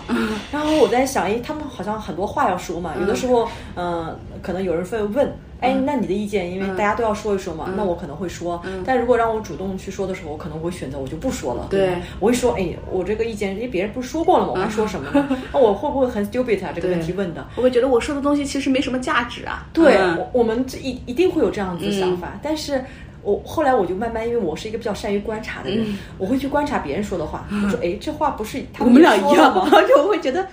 他说这个跟傻呀，对吧？对啊，也没什么价值，这不是重复了吗？那重复不浪费时间吗？对吗？但我发现没有没有问题，这是每个人的不同的观点嘛。对。那有的时候，哪怕可能这个，特别像我们在一些 program 里面，嗯，可能呃 trainer 问，嗯，你的你的想法是什么？嗯，针对这个你有什么意见？嗯，你认为好的领领导力是什么？嗯，这样问题的时候，很多人会说，嗯，其实我有一个 reflection，我有一个，嗯，有一个有一个，嗯，想分享的，嗯，其实跟这问题完全没关系，但是。没有关系也没有关系啊，嗯，大家都可以分享在那样的平台下面，嗯，所以嗯，说什么并不重要，嗯。关键是你说了，嗯。嗯，但是我慢慢其实上一次我们在嗯、因为在中国团队我们会有一些定期的，其实 HR 有一些的交流，嗯，所以那嗯上次的会议中间，我其实给大家分享，嗯。我会说在很多国际会议中间，我们会选择把自己藏起来，嗯，反正我听着就行了，对吧？你带着任务，你让我干活我就干，但是我不会去表达，但是我会发现我们中国的小伙伴开始慢慢的去。发生自己的行为上的变化了。我们最近有一个呃亚太区的人力资源的项目，就是把所有亚太区的人力资源的经理放在一起，然后有一个发展项目。会发现，当我们的这个 trainer 问说，嗯，在这个问题上面有没有问题的时候，或者有没有想法的时候，中国的 HR 是第一个或者第二个或者第三个说的。其实我觉得这个就是一种刻意的练习，嗯。去突破自己的舒适圈，嗯。因为没有肯定没有人愿意主动说，嗯。但是你会觉得，哎，说吧，反正大家都不说嘛，那我说呀，一方面是对于老师的尊重，第二方面其实就是走出舒适圈，嗯，这就是一个小小的变化，对，是的，就是一个行为上的进步，其实，嗯，哦，所以最大我觉得是要克服自己内心的恐惧，对，就是还有就是女性她在领导别人的时候，在做 leader 的时候，其实是不够自信的，嗯，对吧？就是会觉得，呃，好像，哎，我这样说他会不会很很不好，或者是说，哎，我可能也没比他厉害多少，因为女性她的思维她总归会想的更多，嗯。对，我不知道其他国家的一些 leader，就是一些女性的 leader 会有这样的一些行为吗？还是说可能会更直接啊之类的？我觉得可能也是看风格吧，嗯。因为我说领导力有很多种风格，嗯在中国的领导力，比如说像董明珠这样子，她也很、嗯很很很直接，对吗？对，我所以们说黑红也是红，对，所以其实我觉得，一方面，当然在某一个文化的环境下，可能某一种行为模式会偏多一些，嗯，但它一定也是不不同的风格，嗯，所以，嗯。对于哪个国家，其实都会有类似说我很很呃内敛内敛的，嗯也有很直白的，嗯。都会有，嗯。只是说它的比例会高或者低的问题。嗯。那其实女性有很多的优势在职场上，对我非常同意。我们更加关注人，对我们会更有同理心。更有同理心，嗯。这些是我们的优势。嗯。那我们不需要去跟男性去比其他的，我们需要去比差异化的地方。对。你更愿意团队合作，嗯你更可以把这个组织嗯凝聚起来在一起。嗯，对我非常同意。就是我会觉得，其实在，呃领导力这个方面，我会觉得，尤其是在未来的一些世界，嗯、我觉得女性她在管理上面其实比男性更有优势。就我这个是我自己真的现在还有一点感受，就我们现在不是其实有招了蛮多的九五后，包括有一些可能接近于零零后嘛，包括这一批的实习生啊什么的，我真的深切的感受到，不止我一个人感受到，我们周边的同事、leader、朋友、HR 等等，我们都会有感受到，就是现在的女性，我们进来的一些就是工作伙伴，我们的一些员工更勤奋。啊、更怎么说？更追求成长，啊、但是男性，我们觉得就是这一批年轻小男生进来，都已经非常的自以为是了。我们觉得他已经活成了可能中年男人的那种自以为是，就觉得这东西我很了解啊，就就是蛮固步自封的。对，然后我觉得那女性她在具备了，比如说快速的一个学习能力、情绪的控制能力，对吧？包括一个就是自我的这种成长的渴望，然后再加上女性天生具有的，比如说一些信息的一些敏感度，然后一些比较就是你刚刚说的细心啊、观察能力啊，包括我们说情绪的一个感受、同理能力啊等等。所以我会觉得女性她其实在未来的职场，包括我们说在未来的这种 AI 时代啊各方面，因为 AI 它没有办法替代你的情绪和很好的感知，我觉得这个最起码很长的一个路还要走。但是这个部分可能女性她具有，嗯，对吧？所以她她可能会对啊，更具有优势。因。为这也是为什么现在越来越多的公司说要 diversity，嗯，或者是要一定的嗯比例的员工。对，那因为其实从数量上来说，女性管理层在整个管理层中间其实是比较低的，嗯所以越来越多的公司，嗯特别像跨国公司或者大型的公司，他们会说我们女性要有一定的比例。对那因为我们会说在特别像在团队的讨论决策过程中间，那男性有男性的优势，女性有女性的差异点。是的所以能够在一起做决策性的讨论，那我们需要双方的力量。嗯那所以我们会有针对女性的这个 KPI 标准。那其实我觉得，其实很多时候我们会有一些嗯，就思维的定式。嗯，我们像我们这个行业吧，我们说啊，这个机械行业、需要力量感觉应该大部分都是男生。那我想想，为什么我们集团要有女性的 KPI 呢？嗯嗯，我当时其实在本地工作的时候，我一直在想说啊，其实集团搞这个 PI KPI 真的是很就很无语嘛，因为你追求一定得追求你面试的过程里有女性的人工。嗯，但是我慢慢发现，其实你如果没有 KPI，其实没有人会执行。嗯，对吗？你顺顺着招，都都是可能这个行业里面你会觉得，哎，这个行业嘛都是男的嘛，嗯对吗？但是你会发现，如果没有这样的 KPI 的要求，你不会把这个东西放在脑子里面。对，然后我曾经采访过我们一个一个海外公司的一个总经理，然后他说，呃，以前我们在生产的过程中，生产公司的过程中都是男性，那因为集团有这样的女性 KPI 的要求，所以，呃，他说我在想办法怎么解决这个问题。他说，但我发现其实为什么不可以女性呢？嗯、他说主管跟我讲说啊，因为这个东西太重了，女性搬不动。嗯、这个东西嗯、呃可能需要很多的力气，还包括一些工作环境比较严峻，呃，比较差。然后这个这个总经理就说：“他说我我刚开始也是这么认为的，但是当我发现我需要改变的时候，因为有 KPI，嗯当我要改变的时候，我就思考怎么样才能改善这个问题。嗯，后来他说我有一天我发现，当男性在搬这个的时候，也会觉得重。嗯就像你扛一袋大米，女性可能扛不动，但男男性就很轻松地就能扛动嘛，他也要花力气。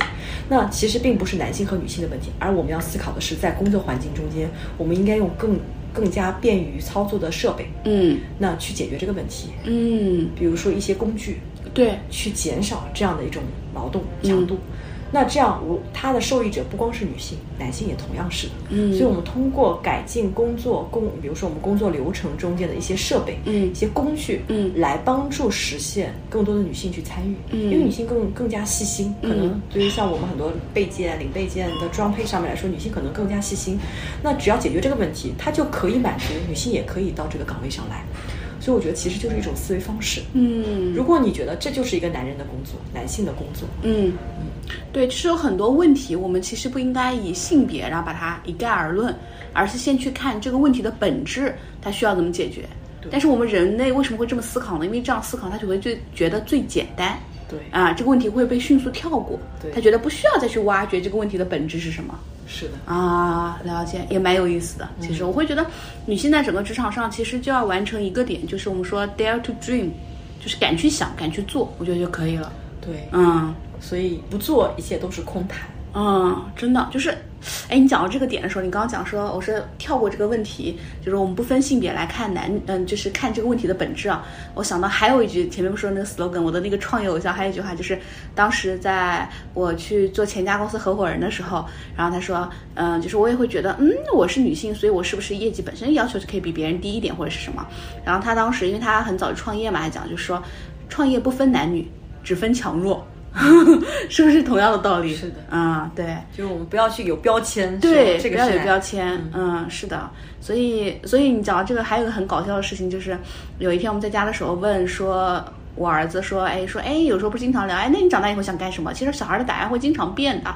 然后有一天他的答案是说，我想做一个全职爸爸。然后说啊，挺好，为什么呢？哎，这个想法哪里来呢？我看对面那个谁谁谁家全职妈妈挺爽的，每天起来看看电视、睡睡觉，也不用送孩子，孩子都是我婆婆送。那我就想做个全职爸爸，啊我以后就找一个老婆，她去上班，我来带娃。啊，对吧？所以其实随着我觉得下一代，他们这种想法其实会慢慢的会被改变的，对嗯，会会真正的实现说一些某种程度上的平平等。嗯，对，然后其实我们在刚刚聊过去的一个呃履历当中，其实我知道就是 Catherine，就我认识 Catherine 的时候，她其实原来那个老板对吧？包括现在老板其实也有换过，包括其实你在带不同的下属，我也知道，还有包括就是像之前你们的很多的一些员工，其实都非常非常的信任你，他们在遇到一些岗位的一些变动啊，包括老板的更换啊上面，其实都会有时候也很很郁闷，都会选择来找你聊一聊，甚至有些离职员工对吧？然后说啊，我现在新公司怎么样了？哎呀，但是现在遇到了事儿，都给你聊一聊。就是我们有一个话题，其实在职场上也不容易逃开，就是我们关于说 manage up 向上管理，就是在职场上我们会遇到很多不同风格，然后可能能力也不一样的老板，或者气场跟你有可能合，有可能不合的老板。就对于向上管理这一块的话，你有什么比如说秘诀或者小的方法啊，跟大家可以分享的？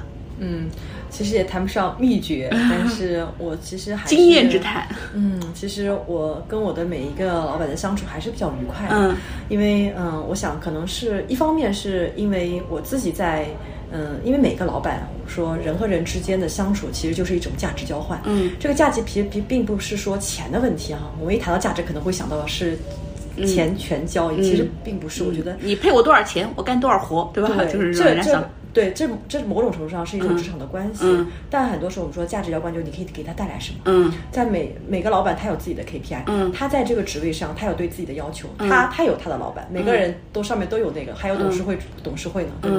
所以每一个人都是要给你的上面去做一个我们说创造创造价值。那你能给够给到这家公司或者给你的这个团队，你的老板创造什么样的价值？所以这个最终其实取决于你自身的能力。嗯，我觉得这个是一个不变的。我最底层的对。我记得曾经看过一个小短视频，是一个教授，他拿着一一个十美元的钞票，我不知道你有没有看过这样的短视频，对吧？然后，对他把这个钞票抓在手里面，然后他他首先拿着一个崭崭新的钞票，说：“你们想要这个十美元吗？”嗯，所有同学都举手了。嗯，然后他把它揉得很烂。嗯，说：“你们想要吗？”嗯，然后还是所有人都举手了。然后他把它放到底脚底下踩一踩，很脏的样子拿起来。你还要吗？都要，为什么？因为那十美元是十美元，但如果你放成一张纸，还有人要吗？嗯，所以我想最终的就是那个十美元的价值。嗯，所以我们每个人每个人都是有价值的。嗯，那你能为这个组织带来什么？你能为他带来什么？那我觉得首先先关注，无论你的老板是哪种风格，那先关注于自身，嗯，你自己的成长。你自己能为这个组织带来什么？嗯，这是一个很重要的因素，我觉得这是一个最核心的。嗯，然后就是在沟通方式上，我们说知己知彼，你了解你自己，嗯，然后你去了解你你的老板什么风格的，用他所熟悉的方式，嗯，或者是理解的方式进行沟通。嗯，我们经常会有很多的沟通的这种测评的工具也好呀，或者通过观察也好。嗯，所以我想就是如果你能够多了解他一分，可能在这个关系的处理上会更加容易。嗯，但是这只是一个我们说加分项，嗯，但最终我觉得应该关注于个体，嗯，前提其实是自身的一个价值，自身的价值，对，其实这个点我会觉得能够有这样的想法，其实是一个非常有担当和责任心的一个想法，因为他不会觉得我的这个问题是由外界带来的，而是会先向内思考，嗯，但是其实现在很多职场人他会觉得，我今天看老板不爽了，对吧？或者，嗯，我觉得老板今天好像对我有意见，或者我做了都这么多遍，他还是不满意，就会有情绪在，就会选择考虑离职，嗯啊，或者说，可能很多人会觉得是说，啊，每个人的工作当中可能都会有有那么一些 moment，一些时刻就是想走的，啊，你有没有会有过这样的一些时刻？其实老板不好，其实同事也不好，因为每一个时间段，就是说会遇到冲突的时候，你自然会有那种冲动，说他怎么这样，他怎么可以这样？但是你反过来想，因为我一直觉得，就每个人看到的视角是不一样的。对，在我的视角中间，那可能我会觉得应该，呃，作为 HR 嘛，以人为本，对吧？应该关注别人的情绪。那为什么老板好像很很多时候老板也很无情啊？嗯，那只是我们可能站的角度不一样。嗯，那他站在他的角度，嗯，那我站在我的角度，嗯，那有的时候我会反向去思考，说如果我是他，我会怎么样？换位思考。对，如果我站在他的角度，那我会这么做吗？嗯，那如果现在不行，代表我还没到那个高度。对。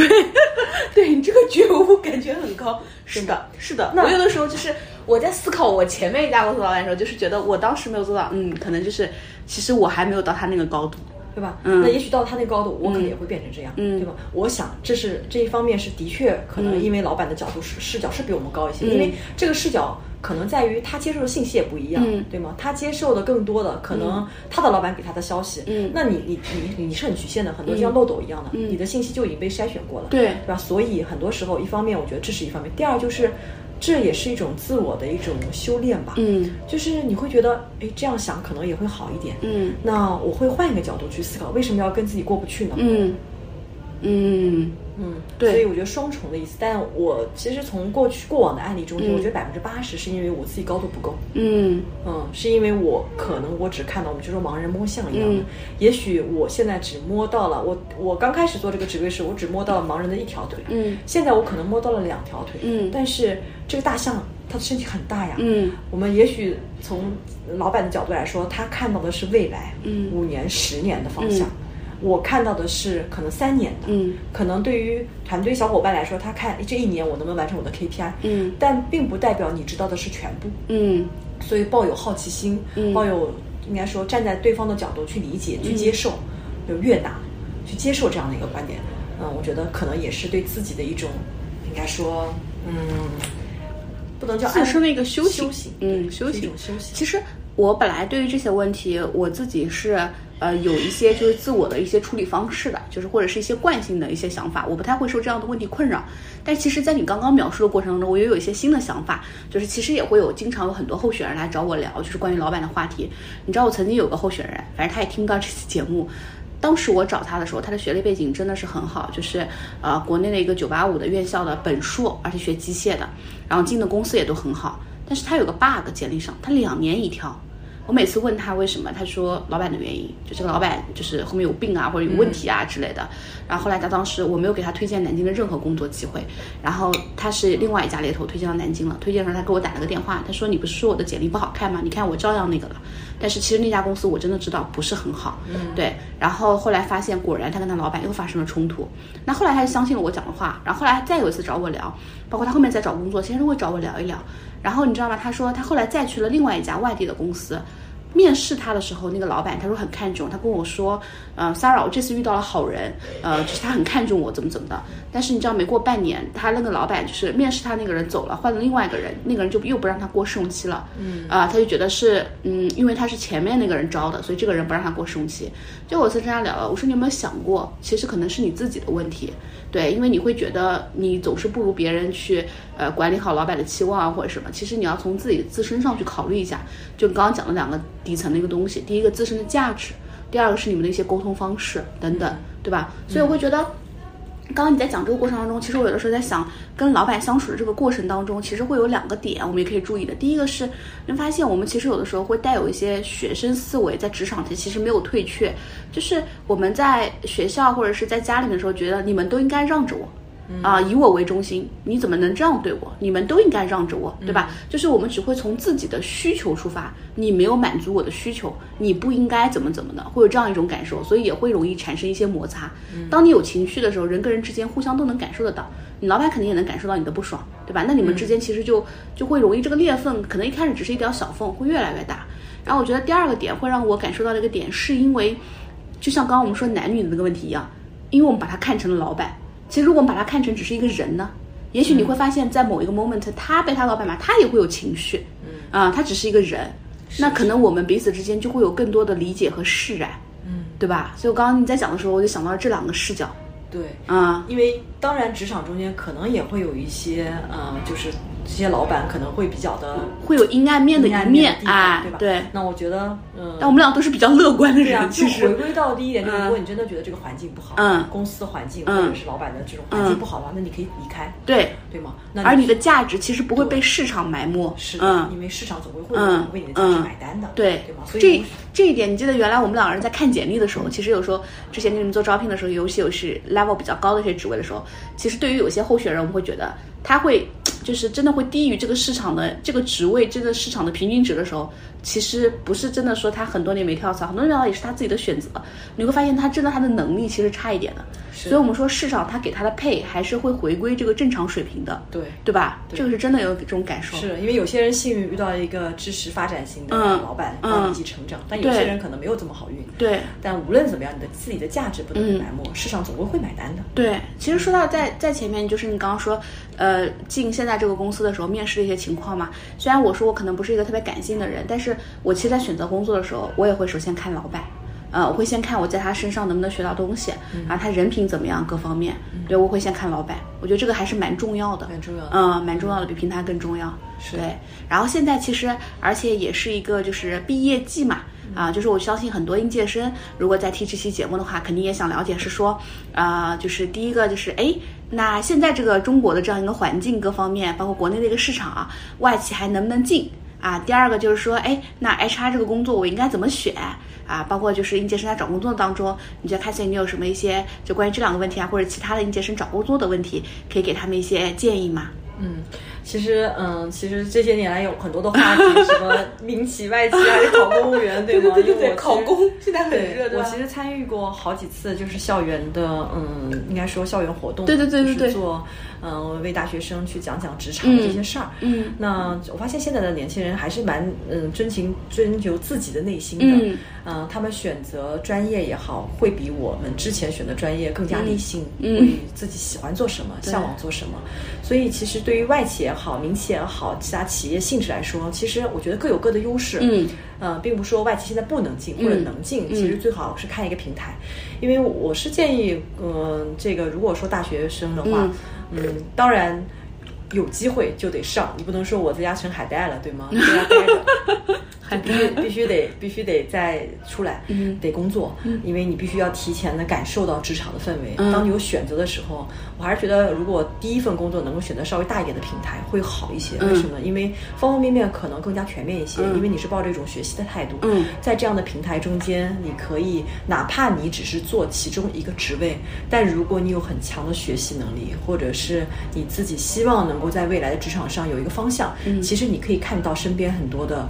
无论是岗位还是功能部门，嗯，那你你会看到很多，嗯，你知道每个公司是怎么运作的。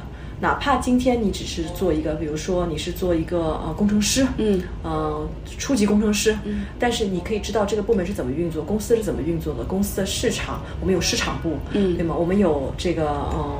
我们说主要业务部门，嗯，可能还有呃这个财务部门，嗯，哎，他们每个部门是怎么运作的？你可以了解一个大公司的运作过程，嗯，而且因为像外企呢，我觉得最大的一个优势在于，今天你走了，这公司照样赚的好的很，因为我们都是流程和模块化的。对，在每每家公司其实都是一样的，我们都会有自己的系统，我们有自己的这个我们说的，呃，这个我们流程流程 SOP。SOP, 嗯，那如果你是一个好学的人，嗯，你可以在公司的这些网站啊，这些就像一个知识库一样的，你可以知道它怎么运行，而且它它不是一个书本，它就在你身边。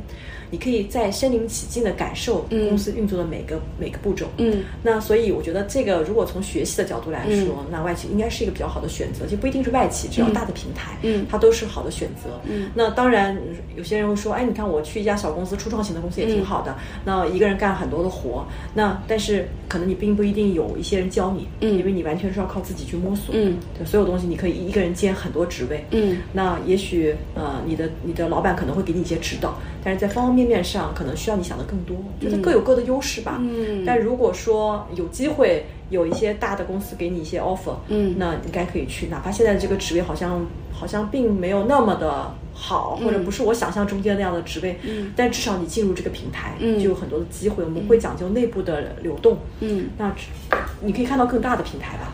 嗯，哎，你在讲这个问题的时候，本来我对于这个问题的答案就是，呃，没有说那么。怎么说呢？形成一个主要的一个观点吧。但你在讲的过程当中，就是我真的是每次讲东西，就是你特别让我有画面感。我在想，我觉得如果说，嗯，因为我其实也特别感谢我曾经的外企经历，因为它让我非常的职业化 （professional），而且我觉得在做这个业务的时候特别的 SOP，然后每个细节其实做的都很好。然后会觉得，如果你是一个呃比较就是遵循流程化、体系化的人的话，其实我会建议你先去外企滚一滚。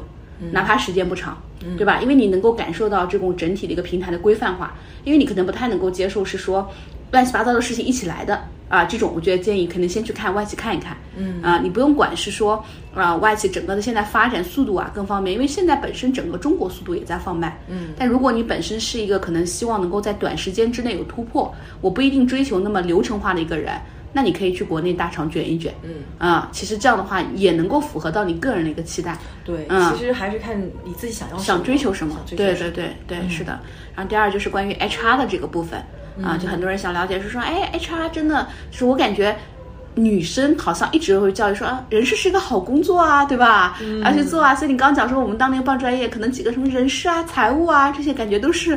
好工作，好专业，对吧？就是现在的可能 HR 的整个环境跟之前可能会有什么样的变化？包括如果是我刚去做这个工作，我可能会有哪些要注意的？嗯，所以如果是想从事 HR 的工作来说，我觉得第一步来说，因为呃，当然有一些学这个专业的，嗯，对对，正好本来想问第一个问题是说，哎，它有专业门槛吗？如果不是学人力资源管理的，我可以去吗？其实我觉得最重要的还是学习能力和对人的敏感度吧。那你有一颗呃与人就很愿意与人互动的这样的一种嗯，应该说是意愿，那其实是很很很很适合这样的一个工作的。那我们可能有很像我们现在的同事中间有学各种各样的专业的，嗯嗯，心理学是比较多的，心理学比较多的。那还有一些学教育的，嗯，还有一些可能其他专业都会有。那我觉得 HR 本身它的。嗯，这个门槛来说嘛，你看很多我们如果拉起所有人力资源的从业者的经历来看的话，其实应该说各种各样的专业都有。我觉得它并不受专业的影响。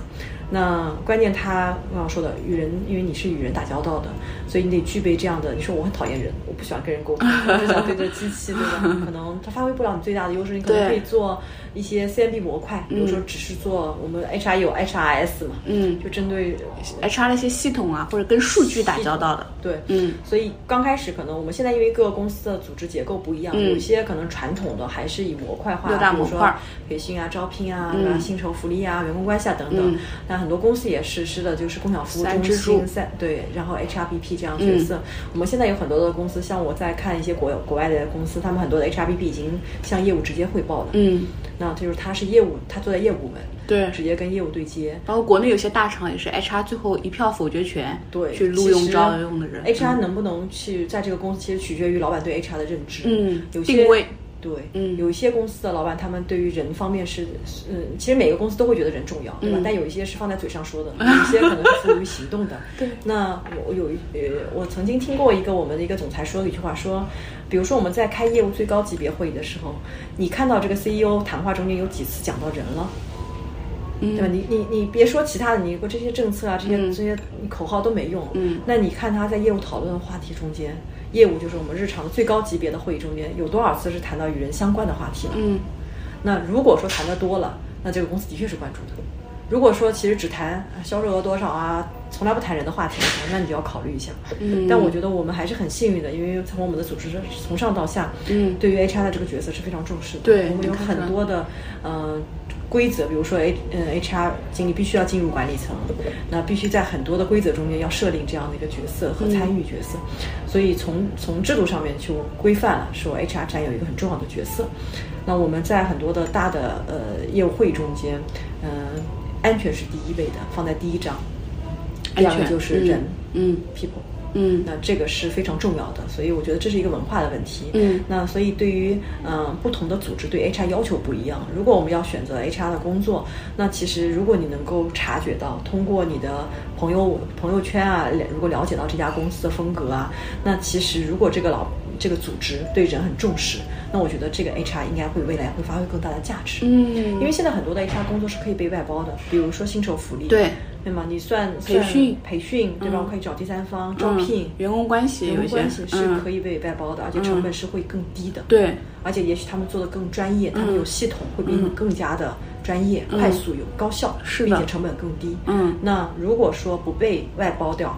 我们的核心价值是什么？是对你对这个组织的理解，对人员业务的理解，对业务的理解。嗯，那所以 HR 的工作，如果是一个刚刚进入职场的，嗯，去从事 HR 工作，我建议就是全面的，能够都去了解一下每个每个，嗯，这个，因为你是一个框大的框架性的。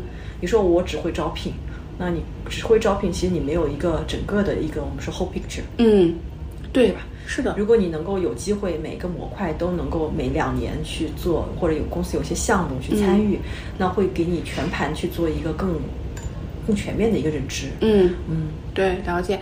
所以其实如果有应届生要做 HR，就是想要去从事 HR 这个职位的话，我们可以总结的几点是：第一个，他可能没有说那么明确的门门槛。我们一定要是做人力资源管理的，我们才能去学。其实相关的一些文科专业，我觉得都可以，但前提是取决于你自己本身对与人打交道这件事情是热爱，并且有意愿把它做好的。然后我觉得，嗯，第二个点就是选这些可能关注 HR 成长的这些公司去，因为这个可能更有利于你的一个成长，嗯，对吧？就是会更长期一些，是对吧？然后我会觉得，嗯，第三个点就是。嗯，在这样一个重视 HR 的这样一个公司内部，我们自身能够怎么样去更好的去发展我们这个 HR 这个职业？其实是说去靠近组织内部最核心的东西，业务和人。嗯嗯，是的，是不是这样一个？对，你想做到 HR 的，我说，嗯，为什么现在 HRBP 的角色越来越多？对对，真的是，我我觉得就是很重要，很重要。其实 HR 它不仅是一个。就是像 IT 一样，可能单拎出来说，我可能做一个设备啊、基础建设啊什么的，因为它是跟组织内部的人打交道的，对吧？从这个人就是，如果呃我们说正常生产线的话，其实这个人从招进来、进来怎么用，再到出去，其实都是你生产线上的这个是要做的工作啊。了解，所以你觉得现在的这个整个就业大环境，你感受到的是不是对应届生不是很友好？嗯，对啊，你看今年的这个数据来说，对，是吗？是百分之二十吧？如果没记错的话。对，但是我们其实，在招聘一线感受到了，其实应届生的还是很挑，就他们并没有说可能像我们当年老师都会劝先就业啊，再择业啊之类的，但是会发现还是会，嗯，就是这工作我不喜欢，呃，或者我还是可能考公啊。对吧？去国企啊、央企啊，可能更稳定一些。对，你会有什么样一些建议吗？对应届生现在找工作？因为这市场环境是一个非常真实的，嗯，只是有一些可能没有感受到，嗯，但是非常真实。那我想在这种真实的环境中间，第一步得先进局，嗯，你得先进局。嗯，我们说先上牌桌，有些人讲，嗯，你得有个位子吧，嗯，得先坐下，管你 牌打得怎么样，或者说你，但是如果你能够先进进入到一个职场环境，因为。进入职场环境的每一天，它都是一种学习。对对，是的，你就像你刚刚说，总比在家待海带好。对呀，嗯，所以我们会选择，就是说，先选择进入，进入了再说。嗯啊，了解。嗯，好的。那其实，呃，今天这些部分都是我们跟开心聊了一个多小时。对吧？从他的一个经历啊，再聊到了可能大家关心的一些问题啊，就是在家办公好不好呀？是不是很羡慕呀？